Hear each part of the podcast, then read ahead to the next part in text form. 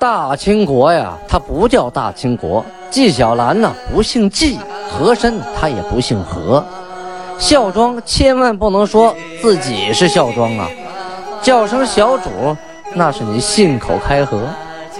白手绢的是妓女，肯定不是格格。今天呀，就听俊贝勒讲一段清朝历史正说的《清通鉴》。听众朋友们，大家好。有您的陪伴，童俊不孤单呐！啊，下面呢继续播讲《青铜剑》。咱们上次讲到清太宗天聪四年，农历的庚午年，公元一六三零年啊，皇太极带领部队解了遵化之围。当然了，遵化之围也没多大危险啊。刘之伦啊，被当时的副总兵马世龙、吴自勉。啊，放了鸽子，一个人来打遵化，啊，所以就以卵击石，自取灭亡啊。皇太极呢，要与明朝议和，通过内蒙古啊喀拉沁部的部长苏布地给崇祯皇帝递去一封国书啊。同时呢，明朝这边接到了西洋人陆若汉和攻杀。呃，攻杀特西劳，或者是攻杀德西劳啊，这个音译送来的那个火铳和大炮等等东西，在这个时间段里呢，呃，陕西省啊宜川这个地区受到了王左挂带领的农民起义军的进攻啊，这个人名字叫王左挂，姓王，三横王，左边的左啊，挂衣服的那个挂。和当时宜川的知县呢，叫成才，这个成知县呢，带着这个县里这些士兵啊，还有衙役们，玩命的抵抗啊，挡住了王左挂的进攻。这王左挂呢没得到便宜，转头去攻韩城啊。韩城这个地方是老牌地方了啊，多次提到啊。现在大家去韩城看，在一个山洼里，一座老城，还有闯王的行宫，还有元朝的桥。我去那里拍过戏，确实还保持着过去那种古香古色的韵味啊，古街还在。去打韩城，遇到了谁呢？遇到参政洪承畴啊，他哪是洪承畴的对手呢？被洪承畴啊俘斩了三百人啊，解了围。这这股义军呢，就败走清涧。这个清涧呢是个地名，和当时呢。当时有一股部队啊，呃，是延绥啊，延绥的一股啊反抗势力啊，也是逃溃啊，逃跑，奔西边走，和这股义军两股部队合在一起。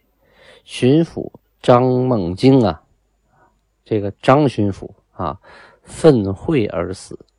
这个巡抚当的是生气啊，气死了啊，不是打仗战死的，气死了。甘肃的巡抚梅之焕呢？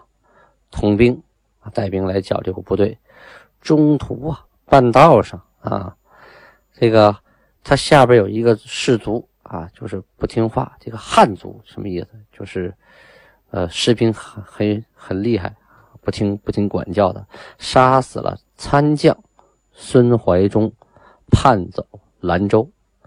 啊，这个梅之焕一听吓一跳。我这还没打仗呢，下边士兵先反了，把参将都杀了，这什么情况？这是，于是就撤回去了，先把自己的队伍啊好好整顿整顿，然后再去剿匪吧。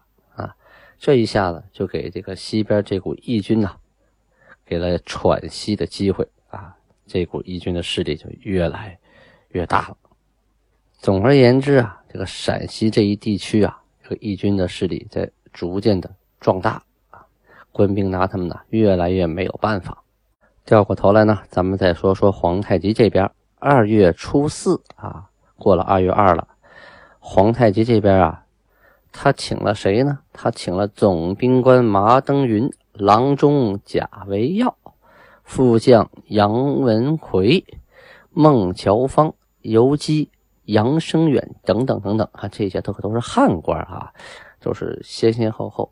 投降金军的汉官，把他们请到了行卧，就是行军大帐，自己的办公室，临时办公室啊，赐宴，大家坐在一起吃吃喝喝这待遇可很高啊！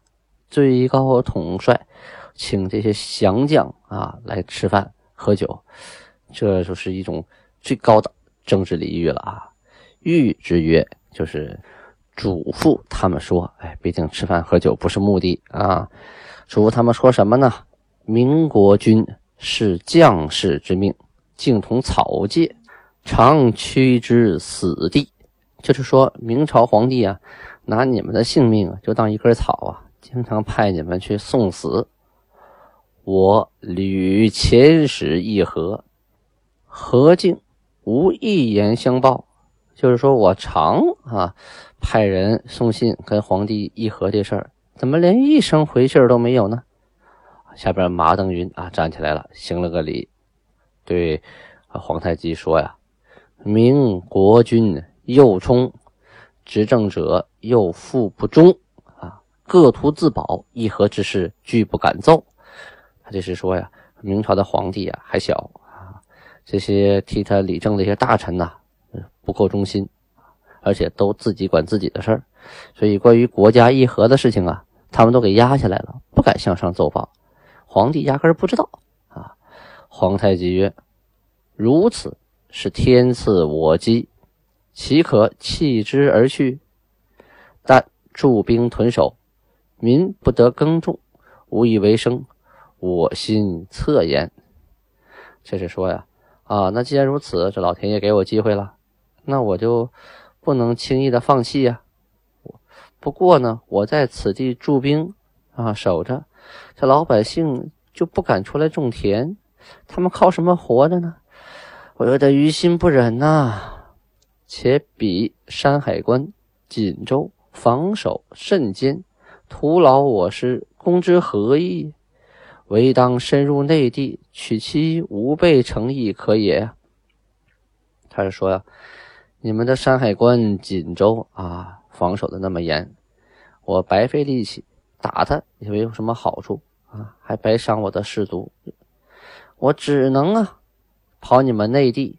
去攻取那些没有防备的城池，啊，这段呢，就是说明皇太极第一啊，他对汉军的降官啊李代啊一视同仁；第二呢，通过他们的口中得知明朝政治现在的局面是个什么情况，原来上下沟通啊很是问题；第三呢，他也是跟这些汉官们说，你看你们都是我打服的降官，为什么打你？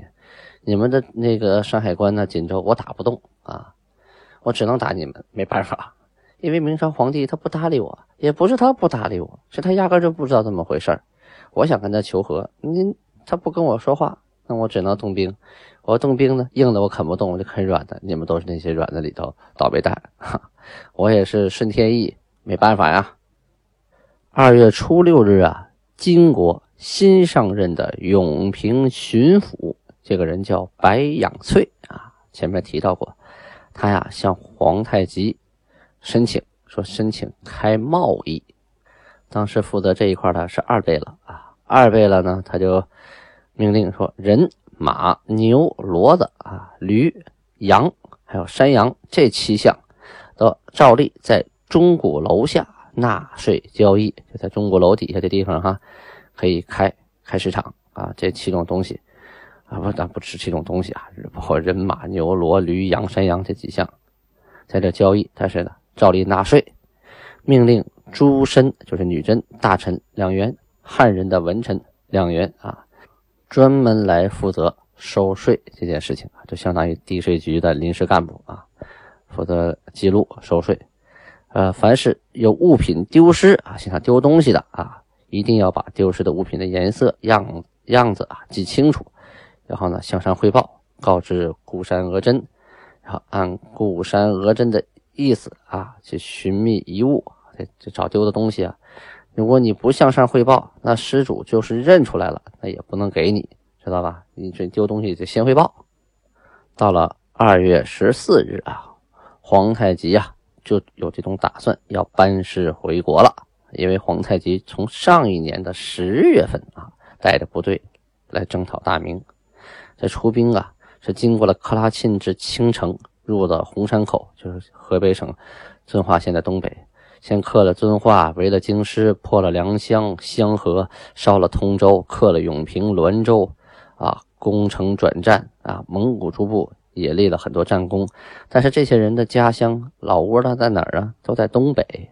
那个时候没有无线电呢，啊，你你飞鸽传书也没有啊，就是说，只能靠快马传递书信，所以很多消息啊，两边都不知道。现在东北什么样了？啊，还有东北人也合计呢，我们这领导都带兵出去打仗了，这这现在是是是好是坏呀？啊，是胜利了是失败了？是受伤了还是很健康啊？都不知道啊，互相都惦记着，所以时间长了是个事儿啊。他就想，皇太极命令贝勒阿巴泰、吉尔哈朗、撒哈连啊，带着文臣索尼、宁完我、喀木图，率领着整白旗。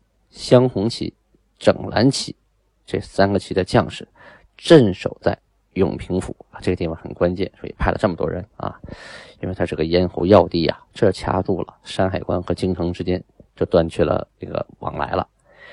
派文臣鲍承先、白格率领镶黄旗、镶蓝旗两个旗啊，镇守在迁安，把滦县啊，滦县这个地方设为边界。命固山额真、图尔格、纳木泰为主帅，带着文臣库尔禅和高鸿忠，率领着整黄旗、整红旗、镶白旗三旗的将士在这守着啊。又命令察哈拉为帅啊，带着文臣范文成，率领蒙古的八旗将士镇守遵化，自己呀带着大军班师。回国，这些驻守的城池啊，就形成了一个通路啊。这个形状像一个钩子形，从沈阳城啊，经历啊，一直往往西边到承德，承德往南到遵化，遵化再往南到滦县、永平，就像一个鱼钩，像一个问号。这个鱼钩咔就勾住了山海关这个咽喉要道啊，就相当于一个鱼钩吊住一个大公鸡的鸡脖子。大概就这么个形状啊！皇太极带领的大部队深入中原，已经有好几个月了，消息断绝呀。国内的金人呐，上上下下十分忧虑啊。忽然听到了大军凯旋的消息呀，是举国上下齐欢腾啊，放鞭炮庆祝啊啊！呃，原来大胜而归呀啊！这一天呢，皇太极直属克拉沁部酋长。卓里克图，还有戴达尔汗等等啊，说嗣后就以后，尔等需严加约束，不忠不得侵扰剃发降民啊。若杀降民，必杀其杀人者抵命啊。抢劫者则按律惩办。其汉人故不足惜，然杀掠降民。必至他处来降之民将不复信我，就是皇太极特意嘱咐内蒙古啊边境地区这个卓里克图和戴达尔汗这两个头头，你一定要约约束好下边的人啊，绝对不许侵扰那些已经剃了头发的人啊，只要头型和我们女真人一样，你们就不许侵扰。要是你们谁杀了投降的人啊，我一定找那个人来抵命，一命还一命啊。如果谁抢了东西，我就按律惩办，绝对不宽恕他。虽然啊，死一个汉人不是什么大事情啊，但是你把这个投降我的人你给杀了，必定会引起其他地方来投降我人的怀疑呀。他们也来投降我，一看哟，结果没有什么好下场啊，投降金国也被欺负也被杀呀，那谁还相信我皇太极呀？谁还相信我大金国呀？谁还来投靠我呀？你们这不是挡我挡我的路吗？影响我国家发展吗？我是绝对不能容忍的啊！皇太极呢，命令驻守永平、遵化等处的各个贝勒大臣啊，也跟他们下令说：嗣后若有杀害剃发降民者，鞭一百，刺耳，并罚取安葬银；行窃者，令。勒令赔偿所窃之物，鞭八十二，刺耳；抢劫者，亦按盗窃罪论罪。啊！牛鹿、额真、张京若有不知者，照失察之例，治以应得之罪；若知情不举，则与首犯同罪呀。这个狠呐！就他嘱咐完了内蒙古那边的，他又嘱咐金国这边的，命令永平、遵化这些驻守的贝勒大臣，你们在那驻守着，手底下尽是这些投降我的刚剃头发的汉人啊！以后这些剃了发的降民。谁杀害了一个剃发的降民，我打他一百皮鞭子，在后背啊，那不得皮开肉绽啊！这还不算，还要在耳朵上穿个洞，就告诉别人你是个犯过错的人，同时还要罚你银子、安葬费啊！你要出钱安葬，这事儿没完啊！偷东西的啊，命你赔偿偷东西的等价物值，同时还要打你八十二皮鞭子，也够狠呐！也要耳朵上穿个洞，得这一辈子没好。抢劫者啊，就按盗窃罪来算啊，跟前面一样，八十二皮鞭子，耳朵上穿洞。牛鹿额真还有张京，就是牛鹿这些官员，要是不知道的，不知道也不行啊，要给你治个失察之罪啊，就是你没有尽职啊，没有认真的管理啊，但是你要知道了不举报，那你就跟首犯同罪啊。照样打那个一百鞭子、八十多鞭子穿耳朵，那就这么严的法律，能客气吗？啊，这些法规条例啊，就说明皇太极啊心系这块刚刚得来的土地和城池，同时他特别希望啊女真和汉人呢能好好的融合在一起，希望将来能开疆扩土啊，希望能啊满汉满蒙汉一家。当然，他的想法是好的。呃，具体执行起来，那就要看下边的人了啊。毕竟在那个历史时代啊，那个初期，民族刚刚融合的初期啊，满汉或者是蒙汉之间呢，还有不少敌对的关系存在啊。所以想和平共处，那真的是很难很难的。二月二十二日啊，皇太极又为了这个议和的事情啊，致书明朝的崇祯皇帝和诸大臣。这回啊，他不是写一封信啊，他是写一堆信，让所有人都知道啊，啊，说是我每次啊，多次啊，我给你们送书信都不给我回信，这回啊，我把这个书信变成大榜文啊，张贴在各处，因为我现在已经可以延伸到你们的呃内地了，因为在遵化和永平一带啊，都有我的驻军了，所以我可以。让老百姓都知道到底怎么回事啊！我就下上谕谕兵官、军民等等等等人，我国先年杀戮之事啊，朕不敢言，亦不忍言，唯记天下共谅之。是说呀，我们金国呀，头几年干的那些啊杀人放火的事情啊，所以我啊不敢说啊，也不忍心说，只能呢啊，希望天下。共同谅解了啊！这历史的事情也不是我一人能说了算的。以前的事情已经发生了啊，依旧也就依旧了。今日养民兴学各项事体，尔等必定闻之。我连生民涂炭，欲罢兵息民，屡次差人讲和，只是尔南朝皇帝不肯治我。进兵是说这段意思啊，是吧？我今天已经开始养民啊，就是呃让老百姓安居乐业、兴学啊，办理学学校啊、学堂啊，搞科举考试各项的惠民工程，我做了很多，大家都听说了吧？啊，我是心疼老百姓生民涂炭啊，想罢兵，让老百姓得以安休息啊，养息养。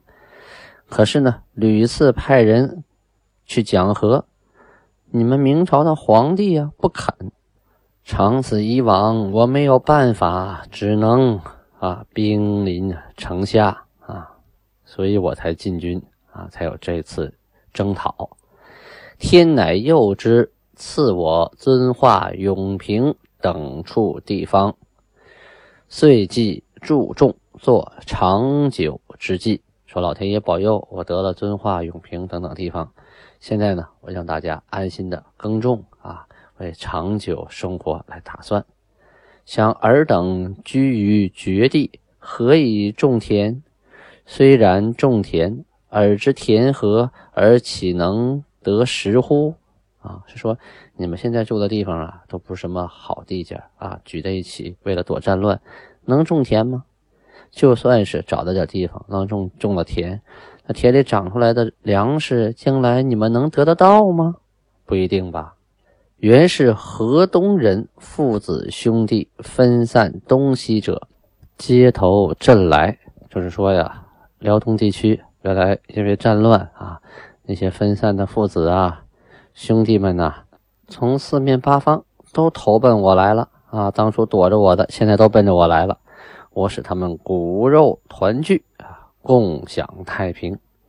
七宁远、锦州等处救助之人，亦当识天时，读世事，从权筹划可也。就是说，你们锦州啊啊，还有宁远这地方，原来住在这的人。你们也该审时度势，看现在的情况，你们可以重新考虑考虑，是不是到我这边来居住啊？啊，只似浇筑古色，思尔朝廷京师尚不能保，岂能保尔众乎？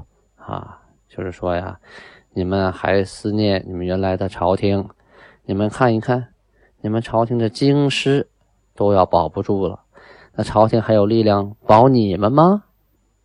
不如归镇，共享太平。若官员率众归顺，则子孙世袭，与国同修。啊，如军民投镇，子子孙孙免差。尔等不听我言，东西受敌，两下夹攻，岂能长保无虞也？那时悔无及矣。这段是说，在明朝的官员带领着手下。来投奔我，那你的子子孙孙都是你这个官世袭你这个官啊，子子孙孙都当官啊，跟国家一同共进退。如果是军民啊来投镇，那你们子子孙孙就免差役、免徭役啊，就免掉了。你们来投奔我的，我优待你们。你们现在不听我的啊，将来东西受敌，两下夹攻。能保证你们长期安居乐业吗？到那个时候，后悔就来不及喽。这一篇告示啊，是皇太极对边境地区的军民实施的一个大的心理战啊。当然了，这这封告示上说的这些东西，也都是皇太极的一厢情愿啊。很多汉民呐，当时大部分还是不屑于啊归顺女真的。觉得女真人十分野蛮啊！我不能投靠你野蛮人，除非过不下去的那些人啊！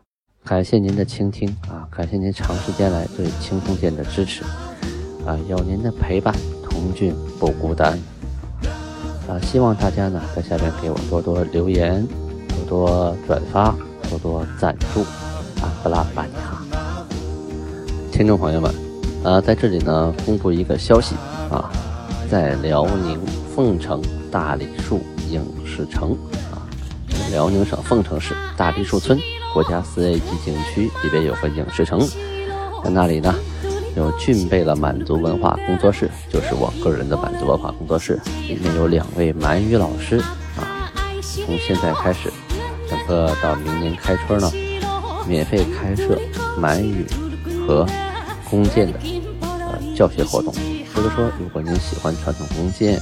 或是喜欢学习满语，可以利用休息的时间到辽宁省凤城市大梨树村影视城满族文化工作室去学习啊，一切免费啊，中介免费，教辅免费，一切都免费。当然了，吃住行由你自己负责。